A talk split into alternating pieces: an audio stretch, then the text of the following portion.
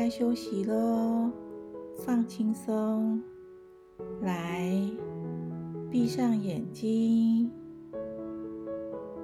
大肚鱼要说的是，一百零一只小猪。石家村有个大地主，叫做石耀钱，村里的土地有一半都是他的。石耀钱非常的贪财，他总是说：“有总比没有好，越多越好。”石家村的居民私底下都叫他“死要钱”。大创跟大部分的村民一样是佃农，跟石耀钱租了块土地耕种。一连好几个月，石家村都没下雨。稻子都干枯了，村民急着到处挖井提水。大创跟老婆也在家附近挖了好几天，连一滴水都没找到。有一天晚上，他们提着火把继续挖，突然“锵”的一声，好像挖到一颗硬硬的石头。唉。真是屋漏偏逢连夜雨，祸不单行啊！大创怕锄头会断掉，就改用手挖。他们用手慢慢摸，慢慢挖。结果，大创夫妇挖出了一个大石缸。他们把大石缸抬回家，用水洗一洗，发现这原来是一个蓝色的青花瓷缸。大创的老婆说：“家里刚好缺水缸，明天你上山去挑水，存在水缸内，这样我以后洗米煮饭就方便多了。”第二天，大创爬到很远的山上去挑水，来来回回走了十几遍，才将大水缸存满水。大创的老婆用水缸的水煮饭、洗衣，用掉很多水。第二天早上，他要舀水洗米时，发现水缸的水怎么还是满的？他连忙叫大创过来看。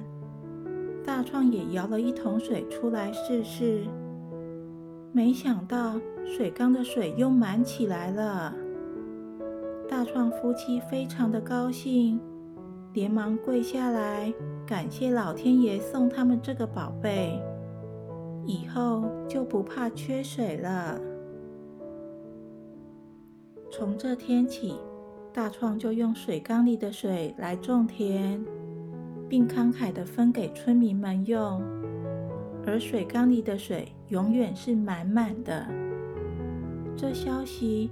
一传十，十传百，传到石耀钱的耳里，他开始动起歪脑筋了。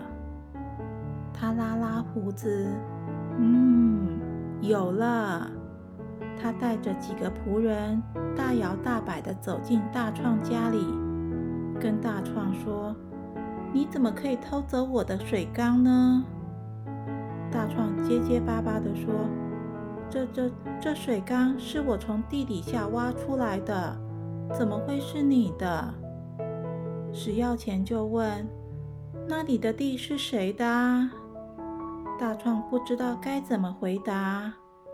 石耀钱哈哈大笑的说：“在我的地挖出来的东西，当然是我的啦。”他就叫仆人将水缸抬回家。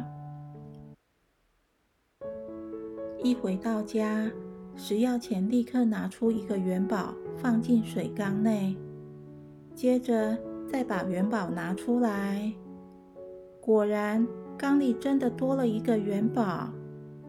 石耀前笑得合不拢嘴，这下子我真的发财了。隔天，石耀前为了炫耀这宝贝，就把亲朋好友都给叫来。大伙儿好奇地围着水缸，想一探究竟。也有人拿着自己的宝贝，想拜托食药钱，让他们放进水缸，多变几个拿回家。突然，一只小猪挣脱主人的手，直接掉入水缸内。小猪受到惊吓，哇哇叫。大家赶紧将小猪拉出来。没多久，水缸里又传来了小猪的叫声。大家又赶紧将小猪抓出来，还来不及放下呢，缸内又传来了小猪的叫声。这时，大伙儿围过来，帮忙拉出了一只又一只的小猪。这群小猪很不受控制，在屋内乱跑乱叫，怎么办呢？整个屋子的小猪把屋里弄得乱七八糟。食药前没办法，就叫人把水缸打破，终于不再变出小猪来了。仆人们七手八脚，终于把小猪一只只绑起来，数了数，一共有一百零一只。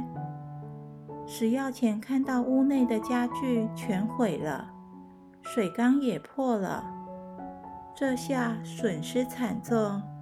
一时心痛，整个人晕了过去。村民们摇摇头说：“做人不可以太贪心。”就离开了。小朋友，如果是你的话，你会拿什么放进水缸里呢？故事结束了，睡个好觉，做个美梦。大家晚安哦。